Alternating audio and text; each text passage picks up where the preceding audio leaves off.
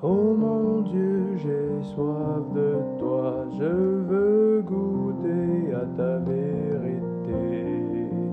Viens illuminer mes journées au travers la parole de ça.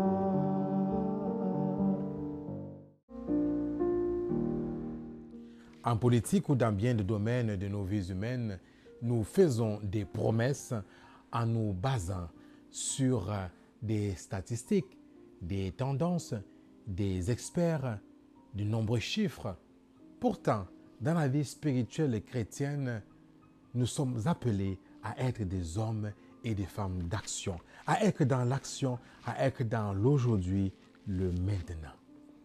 Dans l'évangile de ce jour, le Christ semble faire passer une entrevue à deux personnes qui répondent par une promesse. Je le ferai. Je le ferai. On voit donc que avec le Christ, avec la question de foi, la réponse doit être maintenant. Elle doit être engageante. Il ne s'agit pas de faire des promesses. Il s'agit de prendre un engagement et de se décider. Cela est vrai pour des grandes choses comme pour des petites choses. Or, il est triste de constater qu'à tous les niveaux de nos vies euh, chrétiennes, tant auprès des jeunes qu'auprès des moins jeunes, de nos aînés, on traverse une véritable crise de l'engagement. Chez les jeunes, par exemple, ils promettent, je le ferai face à des situations qui nécessitent leur oui maintenant, leur engagement, parce qu'ils attendent voir c'est quoi les propositions encore plus alléchantes qui pourraient les intéresser.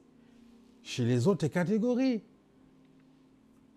les petits oui des engagements du quotidien ne sont pas honorés, ne sont pas respectés.